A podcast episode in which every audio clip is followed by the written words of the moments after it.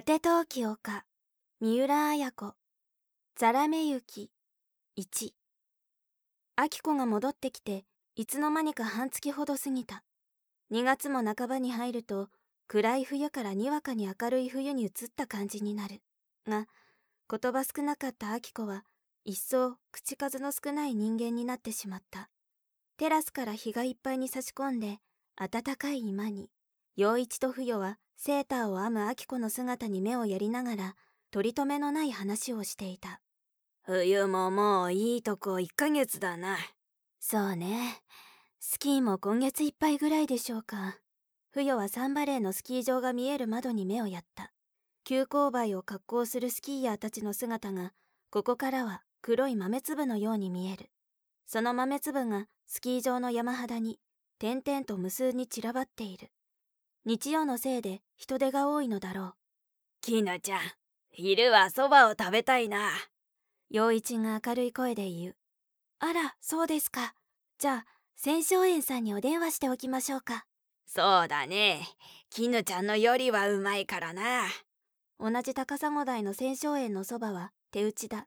しかも客が行ってから打ってくれるのでうまさは格別だ。冬になると血圧の高くなるのを恐れてよく千松園のそばを取る。あきこさんもおそばでいいですか？あきこびいきのきぬこが、あきこが戻ってきてからは、なおのことあきこに心を使う。いいわ。マヨネーズソースあるかしら？もちろん、用意してありますよ。あきこはそばをタレにつけるよりも、マヨネーズソースに和えるのを好む。かやこさんにも聞いてきましょうか。とうに10時を回ったのに、かやこはまだ起きてこない。構わん、ほっとけ。あいつには砂利にマヨネーズでもかけて食わせた方がいい。陽一の声が厳しくなった。不与がかすかに笑った。陽一は金井と結婚すると言い張っているかや子に本当に腹を立てているのだ。じゃあお蕎麦を5つ注文します。ハキハキと絹子が言った時だった。蕎麦は7つにしてほしいな。玄関の方から声がした。ひとしの声だった。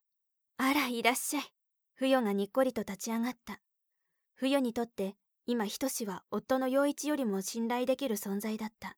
明子が見つかったのも仁のおかげだと思う。明子が帰ってきてからは仁は毎日のようにこの家に顔を出してくれる。一日中黙りこくっている明子も仁が来た時だけは表情が和らぐのだ。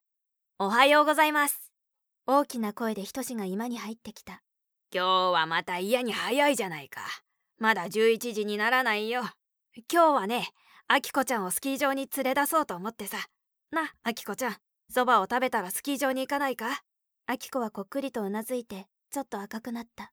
素早く陽一がその表情を見さりげなく言った。ああそうするがいいそうするがいい。しかし今日は天気がいいからスキー場は混むぞ。いや僕はね混まないところを知ってるんですよおじさん。ひっそりとした林に囲まれた緩やかなスロープがあってね。あきこちゃんと2人で滑ろうと心ひそかに決めた場所があるんですよ。まあいいわね。きぬこが羨ましそうに言った。きぬちゃんも早くそんな相手を選ぶんだな。しかしきぬちゃんに嫁に行かれるのは困るな。陽一が笑う。ひとしが現れるといつも部屋全体が明るい雰囲気に変わるのだ。ばったりばったりとスリッパの音が重たく響いてかや子が起きてきたひとしさんたら大きな声ね。たまの日曜ぐらいゆっくり眠らせてよ。自分のいないところでみんなが楽しそうに笑っているのはかや子には耐えられない。かやっぺお前勤め人みたいな口を聞くなよ。ひとしはニヤニヤした。あら悪かったわね。それよりもさひとしさんあなたこの頃勤め先を変えたの？どうして？だって毎日ここにご出勤じゃない。小気味よげにかや子は笑ったこりゃ一本参ったな。ひとしは楽しそうに笑った。そのひとしの笑い声がかや子の笑い声を圧した。そんなひとしをふよとあきこが頼もしそうに見た。笑ってごまかさないでよ。お目当ては何なの？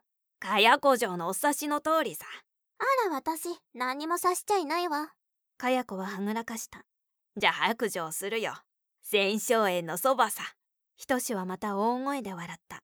またごまかすかや子が睨んだ。ごまかすと分かってるんならやっぱり察してるんだろ？何をよ。かや子は意地でもひとしの口から言わせたかった。いいじゃないかかや子そんなことはどうでも。苦々しげに陽一はかや子を叱った。嫌に風当たりが強いのね。かや子は陽一のそばに座ってわざと陽一の顔を覗き込んだ。陽一は顔を背けて風当たりも強くなるさ。どうしてそうなったか分かってるんだろう分かってるわよ。私がかなえさんと結婚するからでしょ？かや子はあき子の方を見ながらかなえという言葉に力を入れた。あき子は黙ってグリーンのセーターを編んでいる。とにかくなかや子お父さんはなお前があいつと結婚するなら家は建ててやらんよ。これだけははっきりと言っておく。いいわよ。かなえさんと一緒にさえなればいいの。あの人とっても優しいんだもの。すごく素敵。かや子あんなやつがどうして素敵に見えるのかなお前には。何をお父さんたら。どうしてアキコさんの時にそう言ってあげなかったのよ。ねえアキコさん。アキコはそばの赤いシクラメンに目をやったまま返事をしない。まさかあんな呆れた男とはお父さんも思わんかったからな。まあどんな男か見ていて。彼きっとすごいお金持ちになるわ。金融会社をするんだって言うんだもの。何？金融会社？サラ金かサラ金か何金か知らないけど金貸しっていいわね。1万円貸したら1年で利子が1万円ですって。ビッシビッシと利子を取り立てるの素敵じゃない？陽一は呆れてかや子を見た。ひとしはあき子と何かひそひそと話し合っている。かや子はそれに気づくとひとしさん今日どこかに遊びに連れてって。と割って入った。ごめんだね遊びに行きたければ金井くんと行けばいいじゃないか。僕はね彼氏の決まった女の子には興味がないんだ。へえそれで彼氏に捨てられたアキコさんにベタベタしてるの？捨てられたのは金井さ。アキコさんは金井を捨てていったのさ。その彼にあんたが惚れたんだよ。つまりお風呂をいただいたってわけだな。ひとしはニヤニヤと言う。不与がかすかに笑った。陽一が言った。いいこと言ってくれたなひとしかや子はぷいと立ち上がった。眉はピリピリと震えている。再びかすかに不与が笑った。とそれに目を留めたかや子が言った。お父さんゆうべ電話が来てたわよ。お母さんから。何？思わず返事をしたが陽一はすぐにとぼけた顔をした。なんだか知らないけど至急相談したいことがあるんだって。いつものところに来てくださいって。今夜の8時。言い捨ててかや子は足音荒く洗面所の方に行った。そんな電話よこすはずありませんよ。昨夜は僕おばあちゃんのところへ行っていたから分かってますけど。そりゃそうだ。そんな電話をよこすはずはない。ほっと救われたように陽一が言った。が不与の表情がこわばっていた。その時電話が鳴った。電話の一番近くにいたのはひとしだった。もしもし橋宮ですが。え？かや子ですか？どちらさんですか？ああ金井くんか。君ね。言おうとした時横合いから陽一が受話器を奪った。かや子になどもう用事はないはずだがね。受話器の向こうで笑うような声がしかや子と別れろって言うんですか。別れろ。とにかくね君は不愉快だ。よくもまあ空港までずうずうしく顔を出したもんだな。引っ張ってったのはあんたの娘さんですよ。とにかく僕はかや子とは別れませんからね。もっともご相談には応じますがね。金井君君はわしをゆするつもりかね。言いかけた時今度はかや子が受話器を奪った。今行くわ。どこ？わかった。じゃあね。そのかや子の方を陽一が撃った。小説「果て陶器丘集英社文庫。朗読七瀬真由。